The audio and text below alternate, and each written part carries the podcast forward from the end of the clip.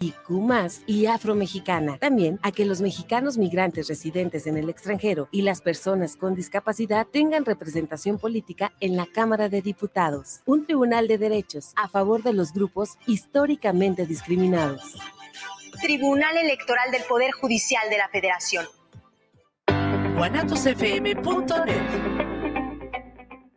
guanatosfm.net Existen ángeles con alas. Los ángeles azules. Y te pueden salvar la vida los ángeles verdes. Ya están próximas las vacaciones y te diremos cómo viajar seguro en carretera. Celebraremos el Día Internacional de los Pueblos Indígenas. Y rompemos la cadena de contagios con el permiso COVID-19 del IMSS en línea. Y en la música. La tradición musical de la Sonora Santanera. Fernanda Tapia. Y Sergio Bonilla. Los esperamos este domingo en la Hora Nacional. El sonido que nos hermana. Esta es una producción de RTC de la Secretaría de Gobernación. Gobierno de México. Los comentarios vertidos en este medio de comunicación son de exclusiva responsabilidad de quienes las emiten y no representan necesariamente el pensamiento ni la línea de guanatosfm.net.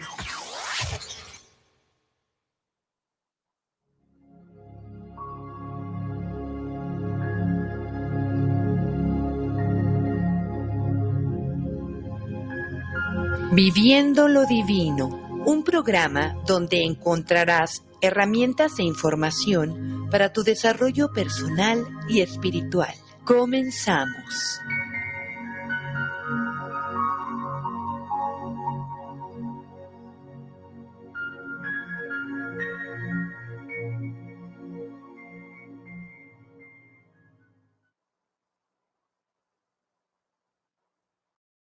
Amigos, ¿cómo están? Un gusto saludarles en emisión más de su programa Viviendo lo Divino. Gracias por estar aquí con nosotros. Eh, estamos pues ahora a la distancia. Eh, mm, ya ven pues por todas esas situaciones que se han dado en esta el día de ayer y pues bueno, preferimos eh, cuidarnos un poquito, pero aquí estamos con el gusto de siempre, su servidora y amiga Karina Rivera y este Heriberto Vega creo que ya anda por ahí, Isra no sé si ya esté listo porque vamos a hablar de Hola Heriberto, ¿cómo estás? Buenas noches. Buenas noches. Gracias, un gusto saludarte. Y les comentábamos que vamos a hablar el día de hoy con el buen Heriberto eh, sobre este tema que ya habíamos anunciado en redes sociales y bueno, para quienes nos escuchan a través de Guanatos FM, eh, sobre lo que es Dios Padre en seguimiento de lo que era el tema teológico de la Santísima Trinidad que hablamos generalidades con Heriberto y ahora nos vamos a dar la oportunidad de, ampliar más la información. Hablaremos un programa especial para Dios Padre, otro para Dios Hijo y otro para Dios Espíritu Santo. Entonces, en esta ocasión comenzaremos con Dios Padre y Heriberto, te doy el uso de la voz, no sin antes recordar a nuestros amigos eh, que tenemos el WhatsApp de Guanatos FM a su disposición, que es el 33 17 28 01 13, 33 17 28 01 13, para que se anoten, para que participen, sean llegar comentarios, preguntas y de igual manera el Facebook para que nos ven por ese medio de Viviendo lo Divino, recordando que ya estamos iniciando esta nueva etapa. Entonces, adelante, Heriberto, te cedo el uso de la voz para ir entendiendo un poco más dentro desde la perspectiva teológica quién es Dios Padre. Muy bien, bueno, pues buenas noches.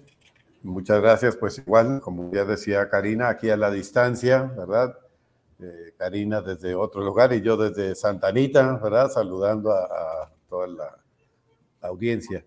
Bueno, retomando la vez anterior, habíamos partido de tres preguntas acerca de la Trinidad y ahí me voy a reconectar con ello para poder entrar, ¿verdad? Eh, las preguntas eran, tenían que ver con caminos equivocados, ¿no? De entender la Trinidad cuando decíamos esa pregunta primera, que era si Padre, Hijo y Espíritu Santo eran tres modos de aparecer, ¿no? Del mismo Dios, que eso es lo que se llama el modalismo, ¿verdad? Que sería como que Dios se había mostrado en tres modos de revelación, ¿verdad? Pero pues eran nada más tres modos, ¿verdad? En el fondo hablaría no de Trinidad, sino de único, ¿verdad? Y tres, tres modos. Y decíamos que no, La teología de la Trinidad pues no se mueve en esa línea, ¿verdad? De decir modos, son modos de presentación, ¿no? Como si alguien que ahora está enojado y luego está triste y luego está este, deprimido, pues es el mismo. Ahí son modos de la misma persona. A eso no se refiere la Trinidad. La segunda pregunta era si el Padre es el único Dios y en ese sentido el Hijo y el Espíritu Santo son criaturas, ¿no? Lo que se llamaría el subordinacionismo, ¿verdad? Entonces el Padre, único Dios, y todos los demás están subordinados y en el fondo no son Dios, son criaturas. Y lo que el concilio de Nicea, claro, fíjense, estamos hablando del 325 si la teología de la Trinidad no es una teología que surge en el siglo primero. Los primeros cristianos no tenían esa forma tan clara, lo percibían, ellos lo vivían, pero no, no podíamos hablar que la Trinidad surge ahí, sino se va armando toda esta reflexión y comprensión a través de los siglos. Estamos hablando del siglo tercero de la era cristiana. Y el concilio de Nicea en el 325 es quien define y dice que Jesucristo, refiriéndose a él, es hijo de Dios y ahí viene la palabrita que conocemos de la misma sustancia del Padre, que decíamos la vez anterior, ¿verdad? Por lo tanto, eh, esto, esta idea de subordinacionismo le, enfatizo porque luego a veces en la práctica parece que es la que priva más, ¿eh? Está como cuando decimos Dios pareciera que es como el Padre que está por allá lejos y, y los otros parecen como subordinados, ¿verdad? Este, claro. El Hijo y el Espíritu Santo, y más si representamos al Espíritu Santo, que una cosa es decir que descendió como paloma, que es lo que, que dice ahí, a decir y pensar que es una paloma, ¿verdad? Que es diferente.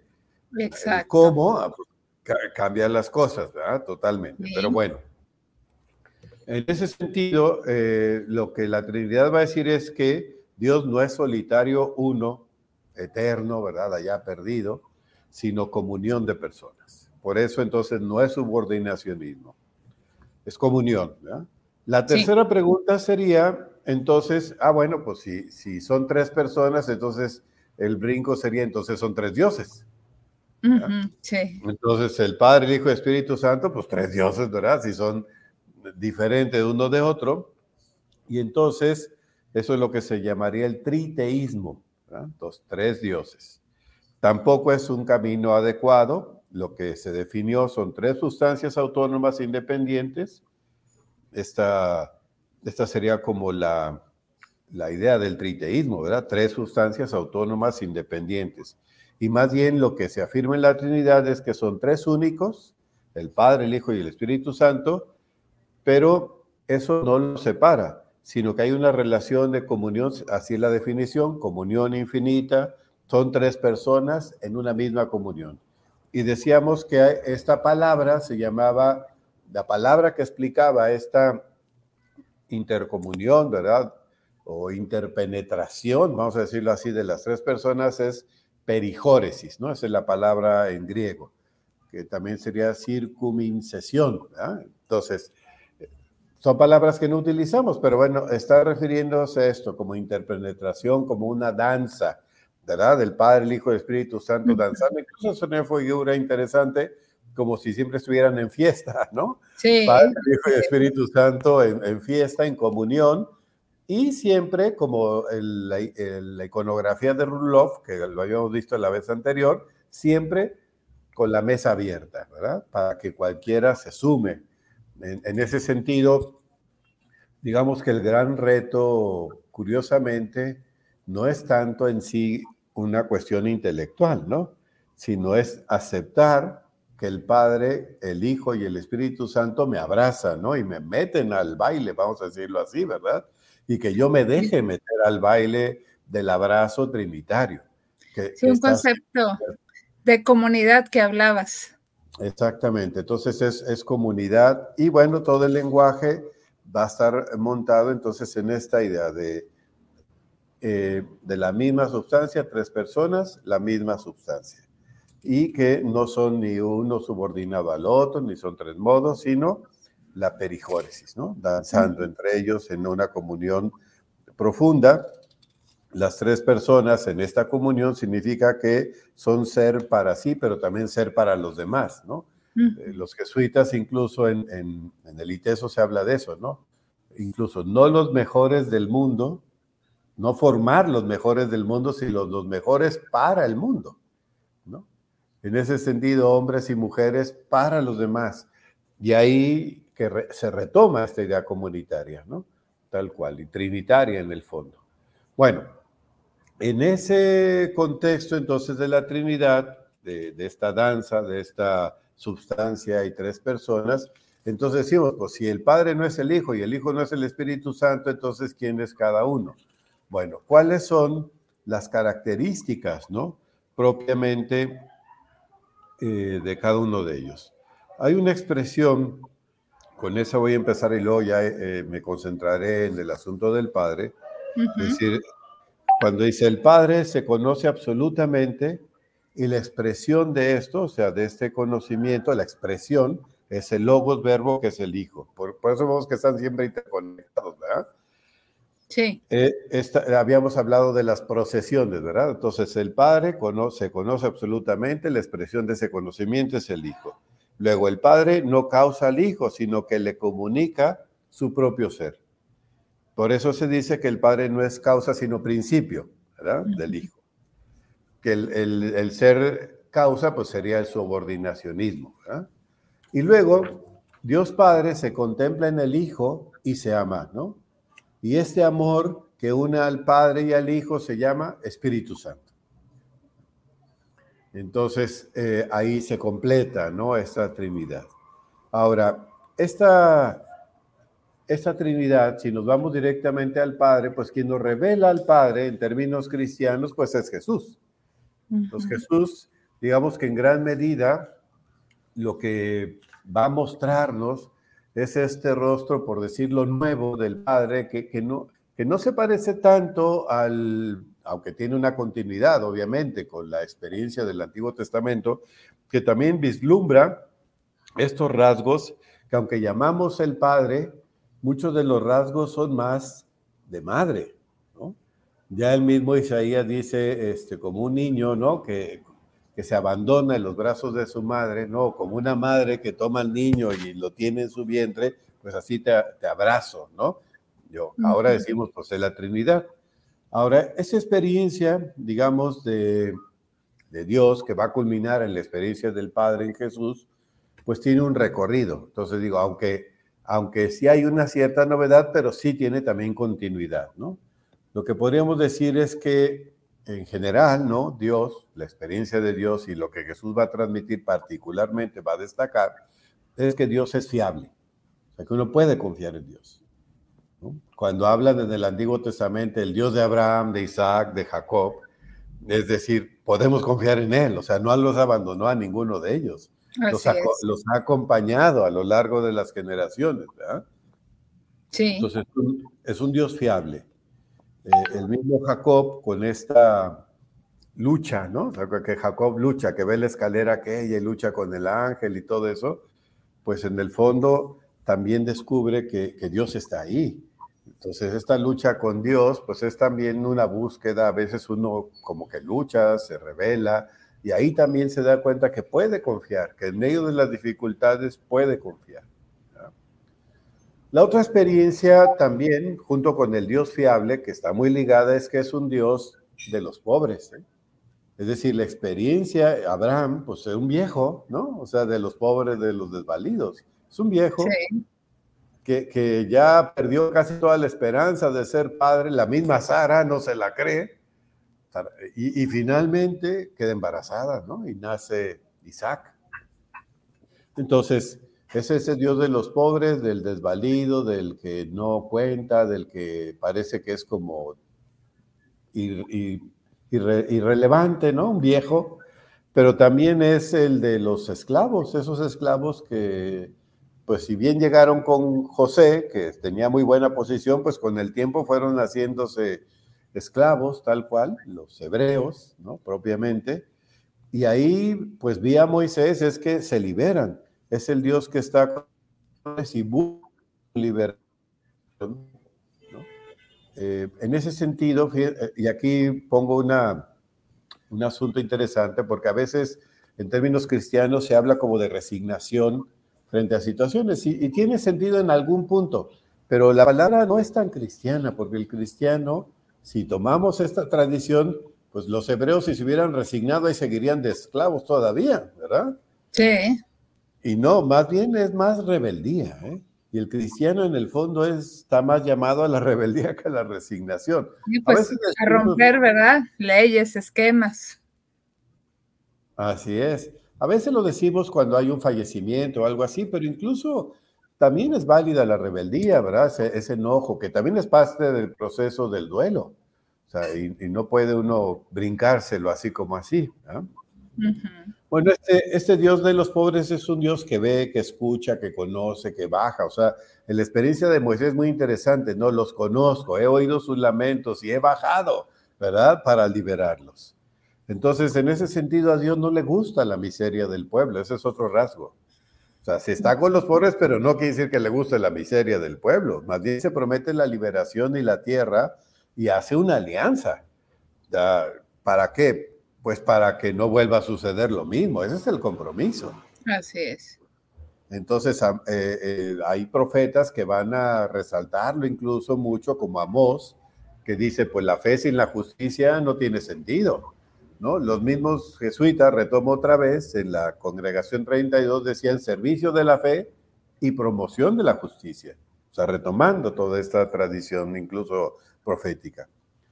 La otra es que eh, junto con eso, porque se va ligando, eh, entonces ahí sí, cuando es Dios de los pobres, es un Dios fiel y misericordioso. O sea, si el pobre, el más pobre, puede tener acceso a la justicia, entonces la justicia es asegurada para todos. Pero cuando la justicia solo es para los ricos, normalmente el pobre queda fuera. El marginado queda fuera. Entonces, el fiel y misericordioso, pues es en cuanto es Dios de los pobres. Y entonces ahí caben todos, incluso el que es desecho de otros. La otra es que un poco al judaísmo le costó trabajo, y ahí Jonás un poco se encarga de romperles el molde, es la universalidad de Dios. Eh, Jonás, pues un poco no quiere ir, al, lo mandan a Nínive, ¿verdad? Que no es una ciudad obviamente eh, judía, y entonces, pues como que no quiere ir, ¿verdad? Y entonces dice, ya sé que eres un Dios bueno, ¿verdad? Y entonces los vas a perdonar, como para qué voy, ¿verdad? Y resulta que Jonás va logrando la conversión hasta de los mismos, eh, pues gente del barco, ¿verdad? ¿Se acuerdan que no eran de los, rezaron a sus dioses y luego al final, pues dice, ¿cómo vamos a tirarlo al mar, verdad? O sea, no se vale. Total, casi con que por inspiración de Dios lo tiran, ¿verdad? y se convierten. Y luego la gente de Nínive se convierte, entonces pues resulta que Dios es Dios de todos, ¿verdad? No es de un pueblo en particular. Y bueno, que a Jonás le cuesta mucho, pero lo, lo, lo, entiende, ¿verdad? Y lo transmite. En ese sentido es un Dios universal y es un Dios creador, en el sentido no de que hizo una acción en el inicio, sino que es creador siempre, ¿no? Que está creando siempre, que hay novedad. Eh, y la otra es un Dios que está también atado curiosamente en el dolor. Que a veces uno se pelea, ¿no? ¿Por qué no quitas el dolor? ¿Por qué no quitas el sufrimiento? Y uno dice, ¿dónde estaba Dios en la cruz? ¿Dónde estaba Dios en Auschwitz? ¿No? Que eso lo han dicho mucho, en los campos de concentración. ¿Dónde estaba? Pues ahí, con el que sufre. Tal cual como en el caso de María, quizás es el ejemplo más claro. dónde estaba María? En la muerte de Jesús. Pues al pie de la cruz. Porque hay situaciones límites donde lo más que puedes hacer es estar presente. Sí, hacer compañía, un apoyo moral. Así, y estar ahí, ¿no? Como cuando nadie está, ahí estás, sufriendo incluso también con ellos. En ese sentido, entonces, eso también diríamos, eh, diríamos, el dolor no es castigo. O sea, no es que Dios me castiga, el dolor también es causado por muchas de las decisiones equivocadas que tomamos los seres humanos, que hemos tomado a lo largo de la historia. eh, eh, por tener beneficios, por dañar a otros, que normalmente siempre es obtener beneficios y entonces ahí nos llevamos de calle a quien se nos ponga enfrente. En ese sentido, el dolor, aunque no es un castigo de Dios, no lo es nunca, pero sí se le puede sacar fruto. Entonces, ¿qué puede uno hacer con el dolor? Pues el dolor en parte también nos puede humanizar, ¿no? Mientras no nos amarguemos, mientras luego tratemos de salir adelante, nos puede hacer también comprender la desgracia humana que finalmente la finitud, ¿no? que llamamos la finitud humana, la finitud del mundo, pues nos hace que el mal esté ahí. Es posible el mal, es posible hacer el mal. Entonces, pues esa desgracia humana también nos hace de alguna manera comprenderla y también nos puede llevar a rechazar las falsas imágenes de Dios. ¿eh? O sea, Dios no quiere mi sufrimiento. ¿eh? Dios no quiere, incluso aunque la expresión pueda ser este, a veces mal utilizada, no es que yo tenga que cargar mi cruz, sino que a veces tengo que cargarla, pues ni modo, ¿verdad? Porque a veces pues uno mismo mete la pata, no, no es porque Dios se la quiera imponer, ¿verdad? Ni es, ¿sí?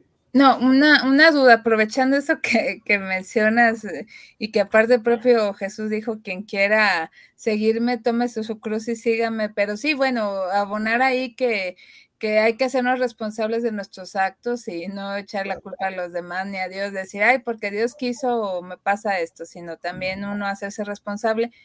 Pero también quisiera consultarte algo, y yo creo que muchos de nuestros amigos se lo han de estar preguntando, Heriberto, que es en el sentido bíblico, en el Antiguo Testamento, eh, a comparación del Nuevo Testamento, eh, Jesús nos habla de un Padre amor, Dios Padre amoroso, este misericordioso, que, que te perdona, que te ama, que bueno, que lo da todo por ti. Sin embargo, bíblicamente en el Antiguo Testamento estamos viendo un Dios Padre totalmente diferente, aunque ya hablamos de, de Abraham, de Isaac, de Jacob. Sin embargo, ante ciertas personas que no cumplían con los pactos hechos o que eran, por decirlo así, enemigos de los israelitas, era pues un dios eh, guerrero, este, que pues generaba de, algunas, de alguna manera, pues decir, alguna violencia, alguna guerra. En este caso, para quienes se cuestionen esto y digan, pues bueno, ¿por qué es tan diferente el dios del Antiguo al Nuevo Testamento? ¿Qué nos puedes decir al respecto? Pues eh, recordar que estamos hablando de Dios Padre. Claro, justo la experiencia de Jesús, y yo creo que él mismo, es decir, a lo largo de la historia, digamos, cuando nosotros decimos judíos, en realidad estamos hablando no del pueblo exactamente hebreo que sale de Egipto, sino cuando viene ya eh, la división incluso del reino de Israel y lo que prevalece es Judea, si se acuerdan, ¿no? Judea y todas las dos tribus, las diez tribus, ¿no? Se separan de Israel Norte, Israel del Sur, y la parte de Judea es la que permanece de alguna manera con la tradición. Recordemos que incluso Samaria era parte de esas diez tribus, pero ya en el momento incluso de Jesús están peleados, de tal manera que cuando van a Jerusalén se brincan Samaria, ¿no? O sea, le dan la vuelta, no, ni siquiera cruzan.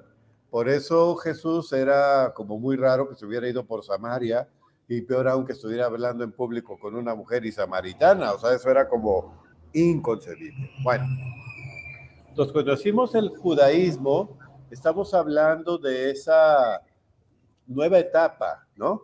Que se, que se forja a partir de, de Judea, ¿no? Y que además ya pasaron por la experiencia de la, de, de la deportación en Babilonia, ya regresaron, y eso significa que se vuelven mucho más puristas, vamos a decirlo así, ¿no? Eh, y además como con la experiencia de, pues ya salimos al desierto y ya regresamos, pues ahora sí que, ya un poco la libramos, ¿verdad? Un poco la libramos. Y a veces esos aires triunfalistas hacen mucho daño.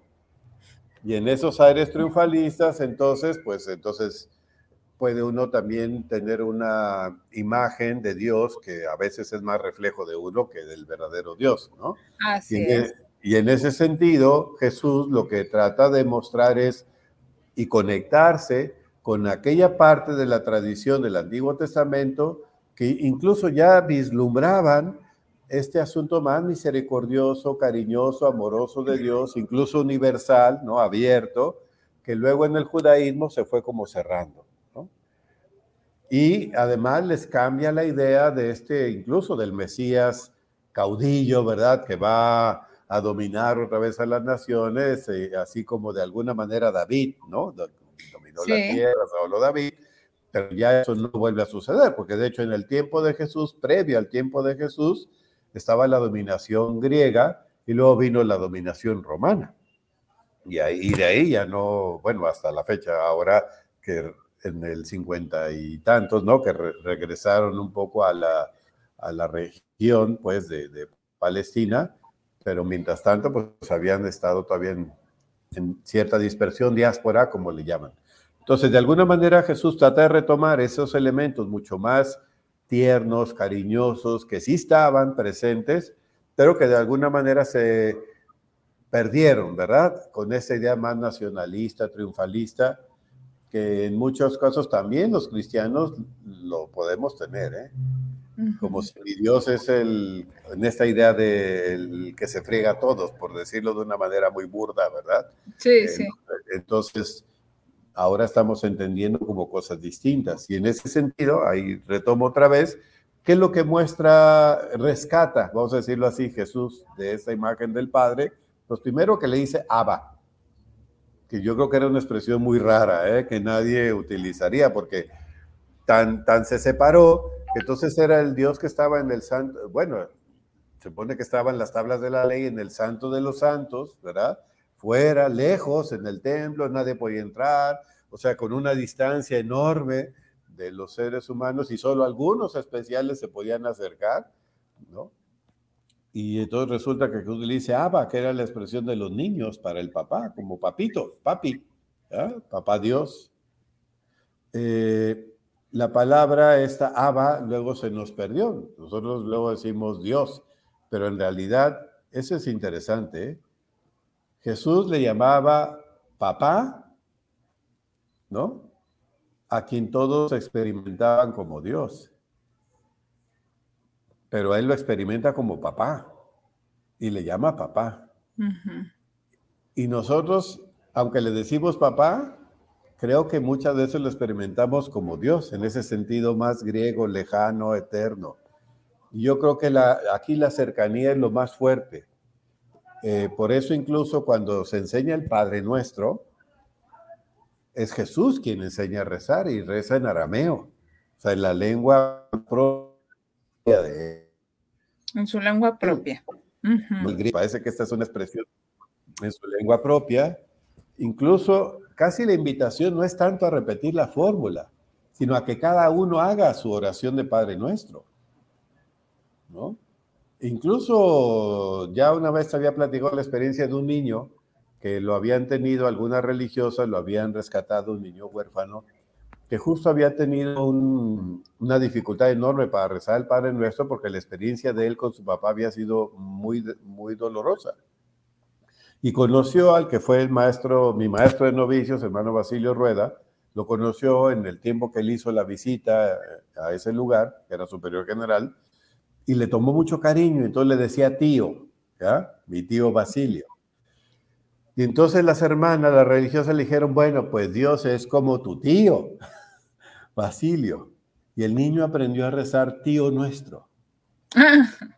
Que le costaba mucho lo de padre, ¿no? Padre, pues sí.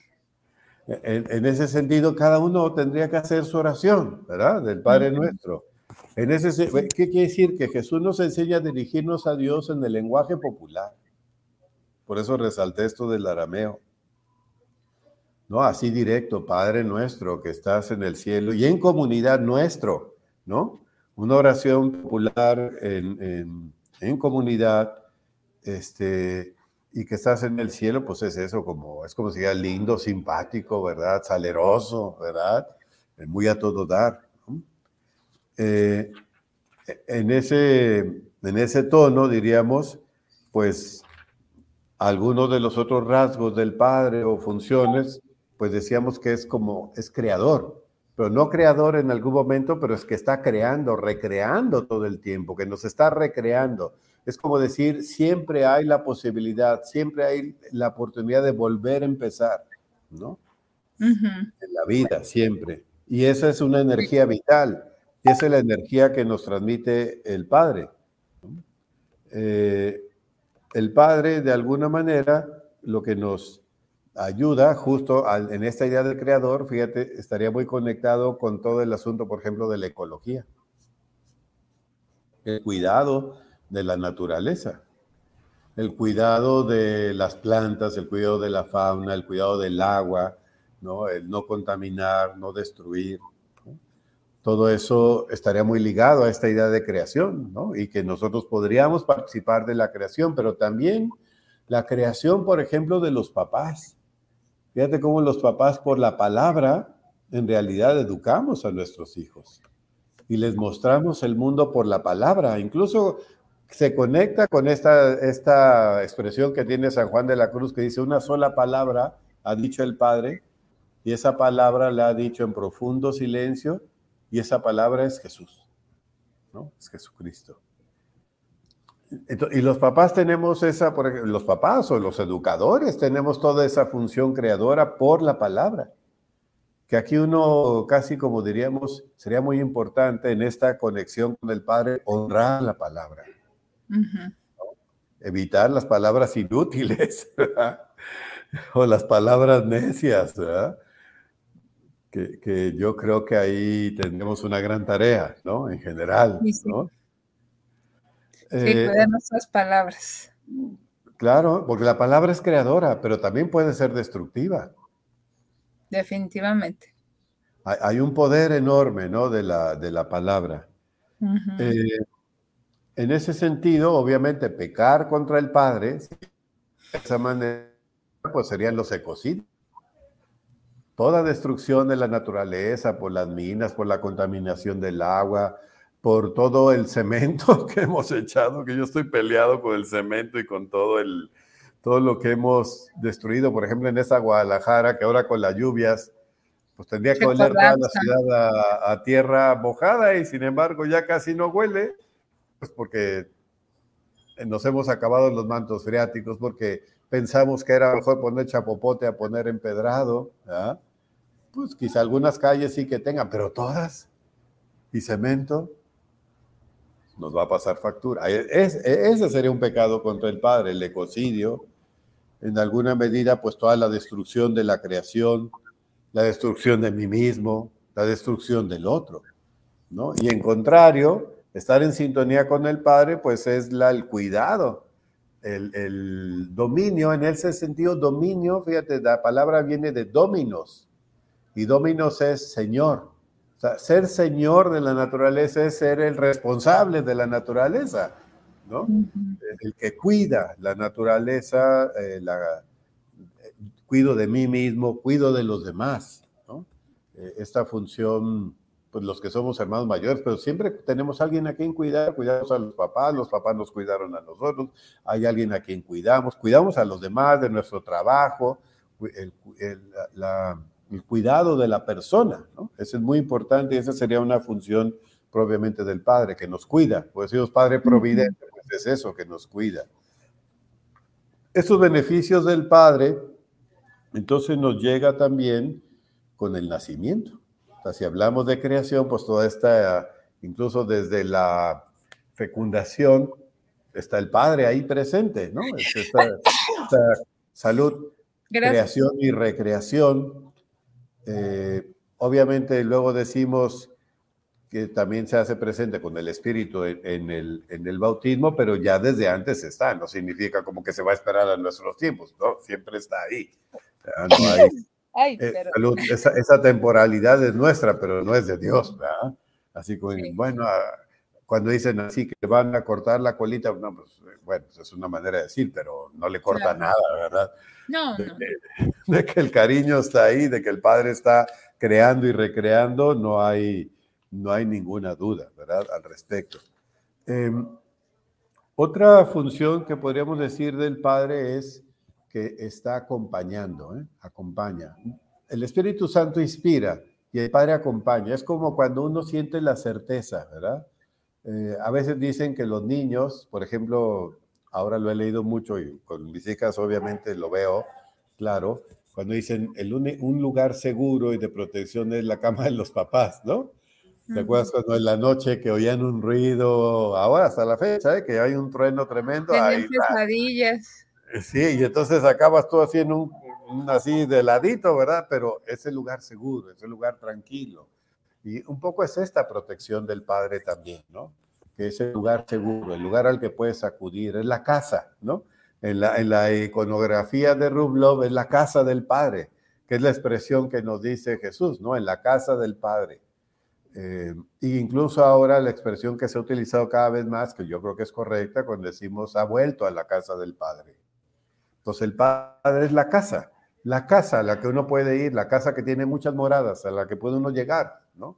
En cualquier momento. Es una casa a la que no tienes que pedir permiso, ¿no? Y te, te, reciben siempre. Eh, es también esta idea que a veces se usa del Todopoderoso, pero es un Todopoderoso interesante, ¿eh? muy interesante, porque es Todopoderoso en qué? En el amor todopoderoso y cuando uno ama, pues uno es todopoderoso en el amor, pero al mismo tiempo que ama, ¿cómo es? Muy frágil. Pues sí. Es cuando más te expones. Cuando más amas a alguien es cuando vulnerable. más cuando es más vulnerable. Más vulnerable, en efecto. Sí. Entonces, todopoderoso en el amor, todopoderoso para perdonar Adelante, sí. Sí, gracias. Bueno, dijiste dos puntos que me parecen importantes desde la perspectiva teológica. Bueno, ya Jesús nos retrató ese Padre, tú lo sigues ratificando con lo que estás mencionando, de ese Padre amoroso, este, que nos cuida, que nos protege. Sin embargo, eh, a lo mejor parecerá un poquito repetitiva mi pregunta, pero bueno, ya nos quedamos con ese Dios Padre del Nuevo Testamento el Dios Padre de Jesús.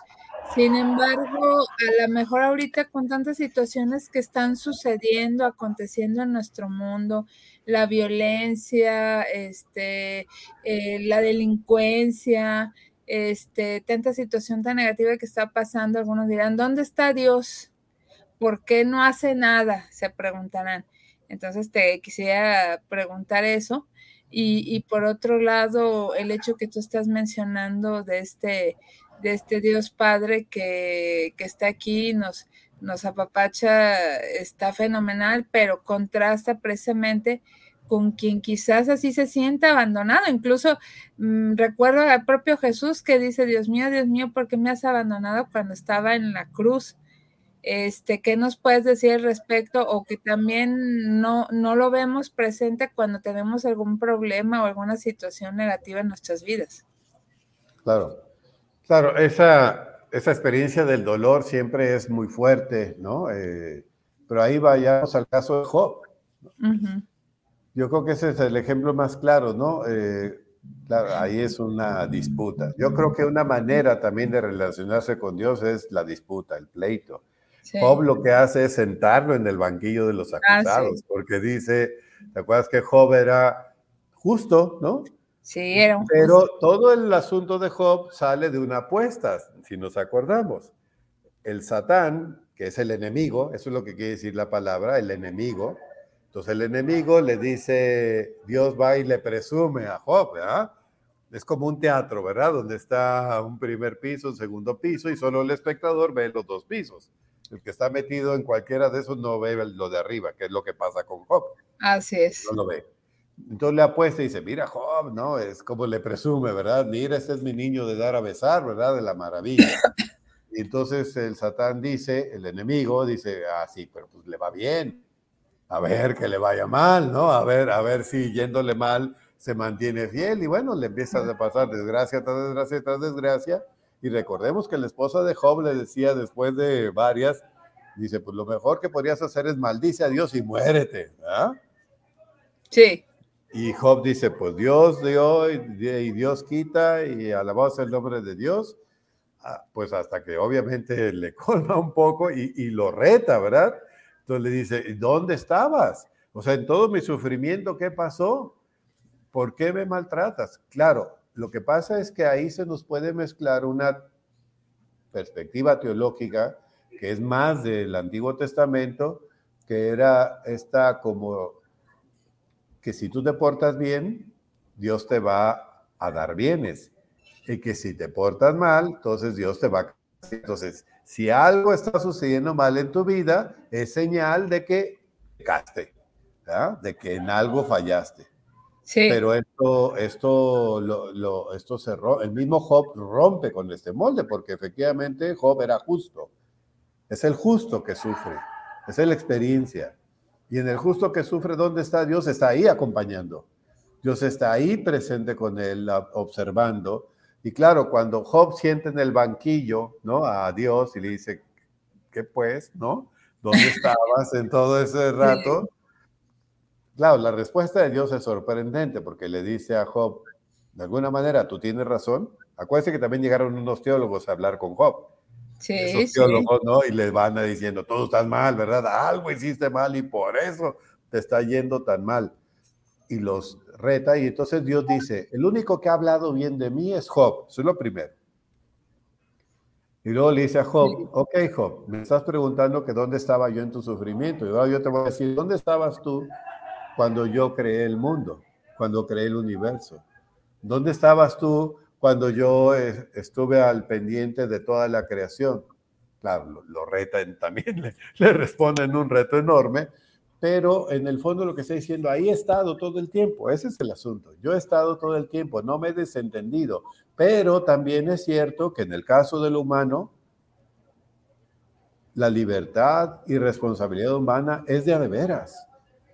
O sea, no estamos hablando de un Dios milagrero, ni estamos hablando de un Dios mago, ¿no? Que en ese sentido uno lo salva y otro no lo salva. No. Es un Dios que está presente, que te ama, es como tu mamá. O sea, ¿qué pasaría si tu mamá te quiere resolver todas las cosas? No, pues te echa a perder. no sabes defenderte ni valerte por ti mismo. Podría hacerlo, pues podría intentar hacerlo. Te encierra en una capsulita de cristal, no sé, ¿verdad? Y ahí te va a tener toda la vida, pero ¿qué pasaría contigo? Así es. No, pues no, no sabríamos valernos por nosotros mismos. Exactamente. la vida es un reto, es una aventura. Y además, el mal no es un mal que venga de Dios, es un mal del mundo, de la, decía hace rato, de la finitud, y de nuestra también libertad humana, que en ese sentido podemos hacer el bien y hacer el mal. Sí, consecuencia de eh, nuestros actos. De nuestros actos, y en ese sentido no es un problema de Dios, es un problema que nosotros podemos resolver, sí, con el cariño, con la ayuda, con la confianza, con la compañía. Por eso decíamos Dios que acompaña, Dios fiable, Dios misericordioso, Dios creador, ¿no? Que, que nos da todas esas posibilidades para revertir todas esas situaciones, para comprometernos por la justicia, para comprometernos en el cuidado de los demás y particularmente de mirar por el más pobre, por el último, por el que nadie quiere, por el que nadie atiende. Cuando eso se logra, entonces eso le ya podemos llamar reino de Dios. Podemos decir que entonces Dios reina. En ese sentido es rey. ¿no? Eh, reina en el sentido de que las cosas van sucediendo de la manera como Dios las quiere como Dios la querría, si, quiere, si queremos decirlo de esa manera, y que nosotros nos acercamos cada vez más justo a la Trinidad, ¿no? A construir esa comunidad donde todos podemos compartir y ser al mismo tiempo cada uno. Así es. Sí, Heriberto, si me permites leer algunos mensajes que han llegado para no retrasarnos. Tenemos Gracias. Aquí a través de Guanatos FM del WhatsApp 3317 280113, 3317 280113. Tenemos a Julieta Ramos, nos saluda al programa desde Zapopan Centro y este dice que está, bueno, que está aquí muy atenta escuchando. Muchísimas gracias. Orlando Martínez, saludos a programas de la Ciudad de México, saludos para el maestro Heriberto, un gran saludo. Dice Eduardo Morales, saludos al programa desde Tlaquepaque Centro para Viviendo lo Divino. Eh, Rodolfo García, también saludos al programa desde Tlaquepaque Centro. Saludos para el maestro y catedrático Heriberto Vega, gracias. Eh, José Luis Mendoza, saludos al programa Viviendo lo Divino, saludos por este gran tema de Dios Padre. Antonio Andrete, saludos al maestro Vega y a esta servidora. Nos escucha en el Coli Urbano, un gran saludo. Gracias, Antonio. Robert Arce, saludos desde Los Ángeles, California. Saludos para esta servidora y al maestro catedrático Heriberto Vega. Muchas gracias. Y también a través de eh, Facebook tenemos a Rocharito, nuestra fiel amiga y seguidora, eh, quien aquí está muy pendiente, Rocharito Rubio Medina. Ella nos saluda con gusto, nos desea buenas noches y dice que un gusto vernos en este día. Muy buen tema. Muchísimas gracias, Heriberto. Y yo quisiera sumar otra pregunta porque, como bien esta servidora repite en cada programa, que tiempo es nuestro peor verdugo. Eh, vamos a, quisiera preguntar otra cosa. La representación, tú la mencionabas eh, al principio del programa, la de Dios Padre. Eh, tú recuérdanos este, este cuadro del que hablábamos en la última participación que tuviste, eh, donde mencionabas que, que en esta Trinidad que se refleja es una Trinidad que están sentados, bueno, eh, juntos en una misma mesa, están al mismo nivel, no están ni uno arriba ni otro abajo, todos, todos iguales.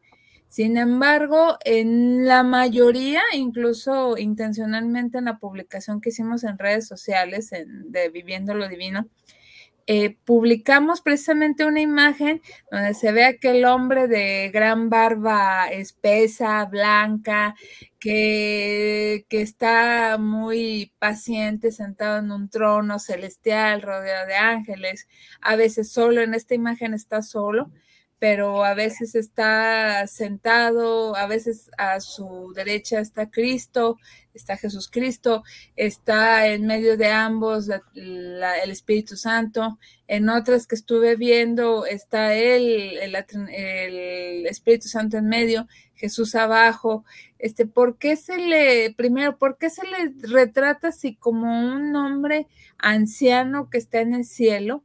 Si de alguna manera nos llama la atención que cuando se manifiesta Moisés en la zarza ardiendo, ardiendo eh, pues, ¿cómo te llamas? O ¿cómo te digo? Pues yo soy. Esa es una.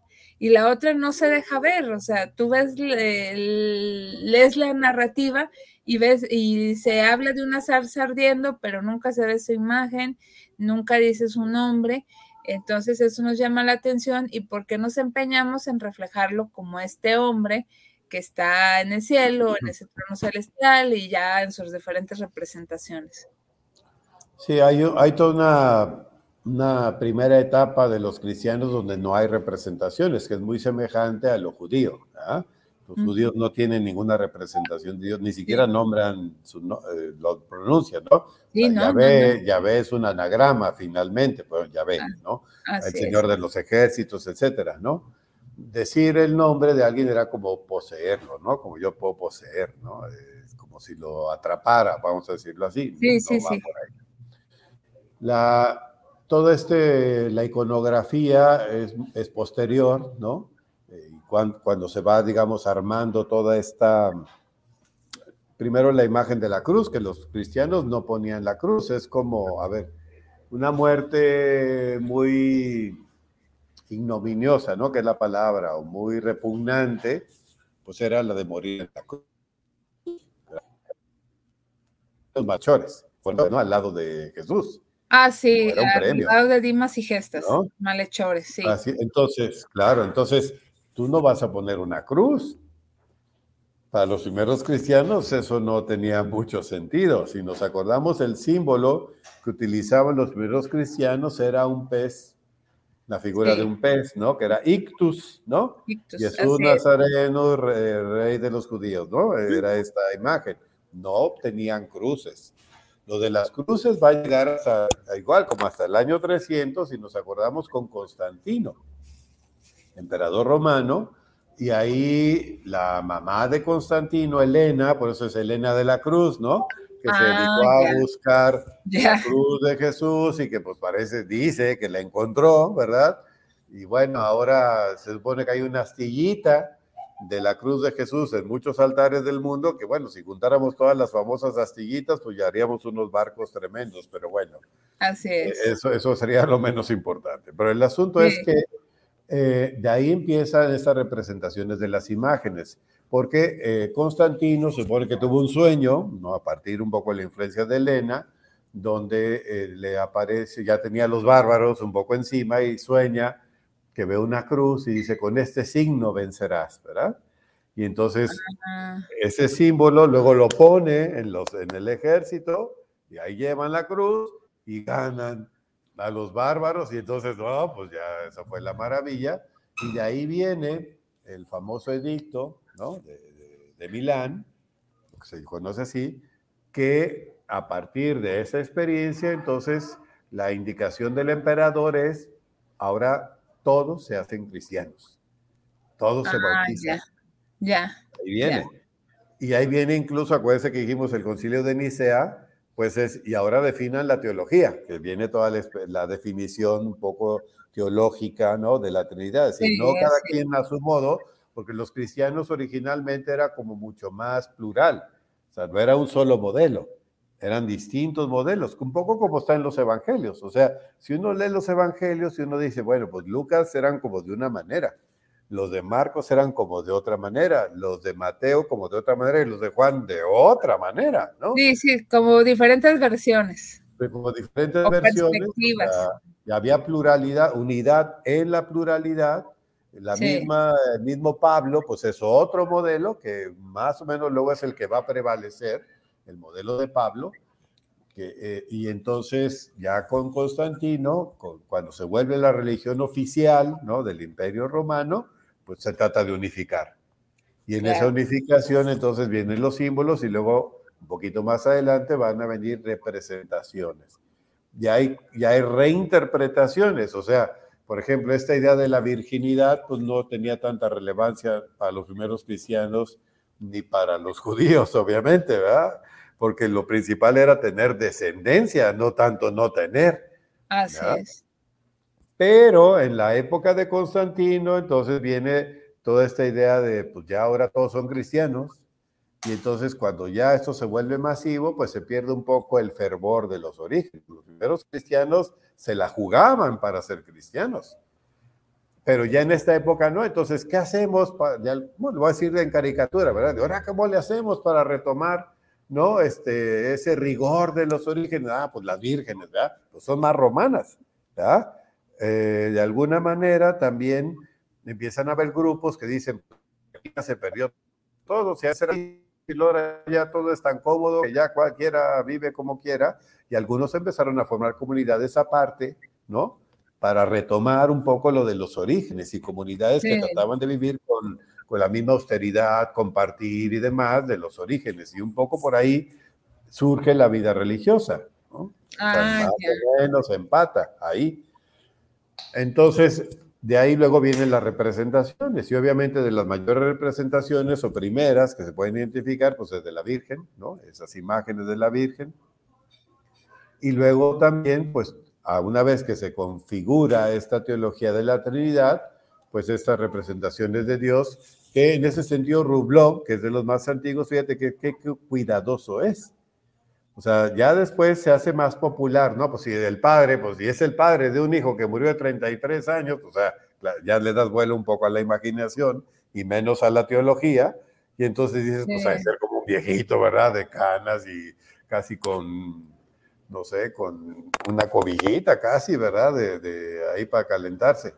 Bueno, Sí. ya eso es muy demasiado humano, ¿verdad? Demasiado. Sí, humanizado, exacto. Sí, muy, muy, sí, muy hecho a, a nuestro, al revés, ¿verdad? Más hecho a nuestra imagen y semejanza de Exacto. nosotros A este, entender la imagen y semejanza de Dios, ¿verdad? Con nosotros. Exacto, exacto. Entonces, por eso, por eso yo me refería a Rubló, porque él es cuidadoso, o sea, utiliza más símbolos y no tanto una, un- una hominización, ¿verdad? En la representación, no. Entonces el símbolo, y el símbolo son tres personas muy iguales, pero lo que los símbolos, los colores que están ahí, los colores que comparten, que es el azul, pues esa sería la divinidad. pero luego cada uno tiene su propia forma, ¿no? La realeza del Padre, en ese sentido del, de Dios que reina, el reinado de Dios, en cuanto se hace este compartir comunitario y el pobre es acogido, y por eso la casa del Padre, que es la casa de todos, el, el Espíritu Santo como esta roca fuerte, ¿verdad? que acompaña, uh -huh. pero al mismo tiempo tiene suavidad, ¿no? Como que inspira. Y luego el Hijo como la fuente que emana, ¿verdad? Como una cascada que se va representando ahí. Y en el árbol, o sea, está en el árbol, a la sombra del árbol, está idea del árbol de la cruz. ¿verdad? Pero es muy bonita la representación que hace Rubló. No es la cruz, sino todo el, el trasfondo de qué significa dar la vida. ¿verdad? ¿Y qué significa ah, sí. estar dispuesto a morir en el sentido de que los demás tengan vida? O sea, no, como dicen, nadie me quita la vida, yo la doy, ¿verdad? Pero es. efectivamente sí es un asesinato. O sea, al mismo tiempo que hay una, digamos, una, una voluntad de no echarse para atrás, que ese es el asunto, cuando dice, no doy la vida, no me hago para atrás, ¿eh? o sea, yo me comprometí y ahí voy. O sea, sé que me claro. están castigando porque les estoy cambiando la idea de Dios, porque les estoy sí. cuestionando su forma de vida. En eso no me echo para atrás. Pero no significa, y ahí se nos metió un poco la idea del sacrificio, ¿no? Y, y la verdad es que el Padre lo que está diciendo es que no. O sea, el abandono del Padre es como decir, el Padre estaba en desacuerdo también, ¿verdad? Por eso la resurrección es intervención del Padre, es el Padre que resucita a Jesús, ahí está su acción creadora, como para decir, la regaron. Sí. O sea, a ese que ustedes injustamente asesinaron, yo le doy vida. Y está en la vida, ¿no? Para Así. siempre. Heriberto, ya nos tenemos que despedir. Sí. ya el reloj no lo marca, este, no sé si nos pudieras dar una conclusión del tema, sé que afortunadamente vamos a tener un programa, recordaremos especial sobre Dios Hijo y otro sobre Dios Espíritu Santo, pero este tema de Dios Padre, ¿cómo lo pudiéramos cerrar o concluir? Pues es el amor cariñoso, amor fiel, el amor por el último, ¿no? Por el más pobre, y un amor que nos lleva a ser cuidadores de la naturaleza y cuidadores de ¿no? Yo creo que es el del Padre que hay que dejar en nosotros y que nos lleve a esa palabra, ¿no? Palabra creadora sí. en todos los sentidos. Así es, así es. Entonces es, es amor, es protector, este es mm, como cuidado. cuidador, ajá. Y, y, bueno, está acompañando, pero bueno, recordar que nosotros tenemos que hacernos responsables de nuestros actos. No es ese Dios Superman, no es ese Dios justiciero, no es ese Dios contador que te está diciendo esto hiciste mal, esto hiciste mal, esto bien.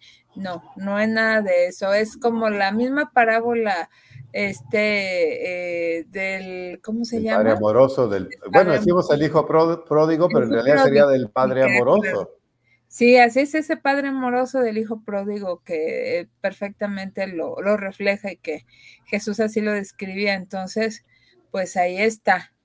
Y, y pues no me resta más que darte las gracias, Heriberto, por este tiempo, por tu experiencia y por todo lo que nos veniste a platicar y quisiera comprometerte independientemente de los temas de Dios Padre, digo, Dios Hijo y Dios Espíritu Santo que nos faltan que creo que sería importante, creo que ya lo habíamos platicado, platicar sobre eh, eh, teología ecologista, aprovechando que hiciste mención que es también, eh, pues, cuidar nuestro entorno, que creo que a pesar de que quizás nos podamos calificar como personas religiosas o espirituales, a veces no nos cae esa conciencia de cuidar nuestro hogar que es en la tierra, en nuestro entorno, ¿verdad? Con gusto. Bueno, entonces lo agendamos también, gracias. Y pues eh, recordar para aquellos amigos que no, que no lo ubican o que nos escuchan por primera vez, Heriberto Vega es eh, catedrático de la Universidad de Guadalajara, de la Universidad Jesuita ITESO, también investigador y, y todo un expertazo en el tema de migrantes porque está en la Asociación Civil de, de, este tipo. Entonces, pues muchísimas gracias a ti, Heriberto, por hablar de este tema, Dios Padre, el día de hoy y te deseamos lo mejor y esperamos pronto vernos en físico, ya en otra emisión. Bien, muchas gracias, buenas noches y felicidades por los 15 años. Gracias, Heriberto. Y por ahí yo creo que vamos a compartir ya unas felicitaciones que hemos estado sacando varios en redes sociales de Viviendo lo Divino y ojalá puedan verla porque muy sentidas la, la verdad los mensajes que nos comparten. Entonces, gracias de todo corazón, Heriberto. Y pues yo me despido también agradeciendo a Israel Trejo en los controles y por el apoyo para esta transmisión especial que esperamos todo vuelva a la normalidad y, volvernos a ver allá en cabina. Esta servidora y amiga Karina Rivera se despide, agradeciendo también a todos los que están atrás de sus dispositivos celulares, eh, que nos escuchan a través de guanatosfm.net y también de las redes sociales de Guanatos FM y de Viviendo lo Divino por habernos estado escuchando en vivo y de manera diferida a través de los podcasts y de las grabaciones que ahí se quedan. Entonces, muy agradecido. Esperamos que este tema haya resultado de su interés, hayamos aprendido algo más sobre este tema teológico de Dios Padre. Un fuerte abrazo y nos estamos viendo. Gracias, Heriberto. Gracias, amigos. Buenas noches. Gracias. Buenas noches. Hasta luego. Hasta luego.